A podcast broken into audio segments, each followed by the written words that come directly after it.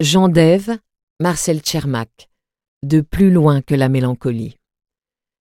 Dans ses entretiens enregistrés pour France Culture de 1991 à 1996, à l'infirmerie spéciale de la préfecture de police, puis à l'hôpital Sainte-Anne, Marcel Tchermak, psychiatre, psychanalyste, et Jean Dève, écrivain, radiographient ensemble les pathologies psychiques auxquelles on est confronté aux urgences psychiatriques.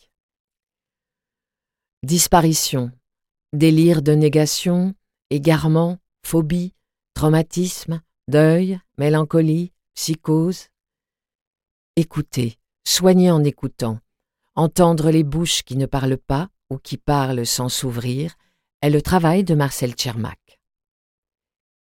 S'il y a une chose que la psychanalyse enseigne, a fortiori la psychose, c'est que le corps des hommes repose fondamentalement sur l'appareil du langage, avec la topologie que cela implique. Je m'explique.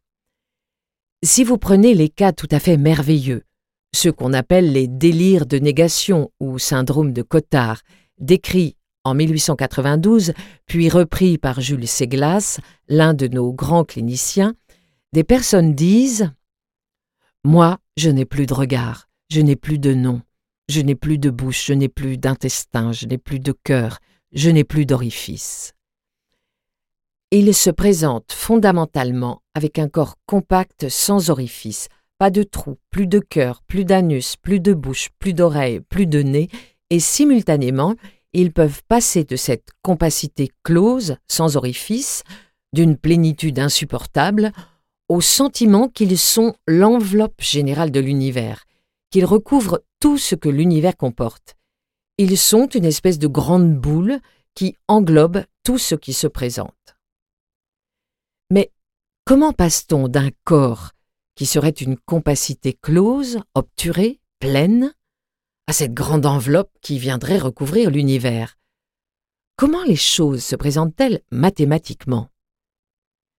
Nous nous sommes aperçus que ce phénomène correspondait à ce que les mathématiciens appellent des surfaces topologiques, soit des surfaces mathématiques très strictement repérées. Donc, la structure du corps de ces sujets, telle qu'ils nous la montrent, n'a strictement rien à voir avec les livres d'anatomie. Elle correspond davantage à une structure mathématique topologique tout à fait identifiable. Prenons le cas des hypochondriaques, dont le propre et d'avoir le sentiment qu'il y a un objet qui ne peut pas s'évacuer, quelque chose qui ne sort pas, et s'ils parviennent à l'expulser, il se reforme immédiatement.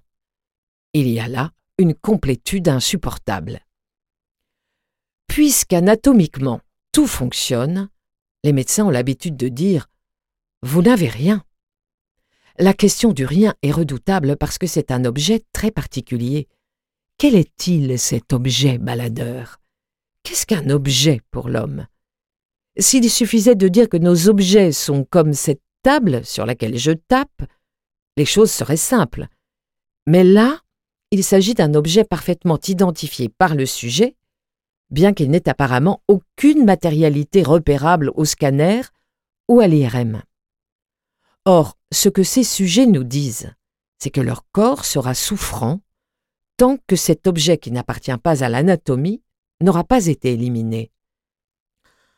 Alors, quand on reprend le vieil aphorisme de René le Riche qui a formé tant de médecins, la santé, c'est la vie dans le silence des organes, il y a de quoi en rire. Puisque mieux vaudrait dire concernant ces hypochondriaques que la santé est le silence de cet objet. Mais cet objet ne figure pas dans les traités d'anatomie. En général, le chapitre hypochondrie est soustrait des traités de médecine. Cette question du corps est sérieuse. Il y a des sujets psychotiques qui présentent le sentiment très particulier d'être une espèce de feuille, un feuillet, le lieu d'un entrecroisement, d'une auto-traversée de tous les discours qui passent dans le monde, qui viennent se croiser sur leur propre surface, au point même de l'éprouver comme intrusif, térébrant et délabrant. Ils souffrent dans leur corps de ces discours, mais ils en sont tellement dépendants que quand ils se retirent, s'apaisent, ils hurlent de douleur. ce corps auquel nous avons affaire est assez loin de celui du traité d'anatomie d'Henri Rouvière qui a bercé nos chères études.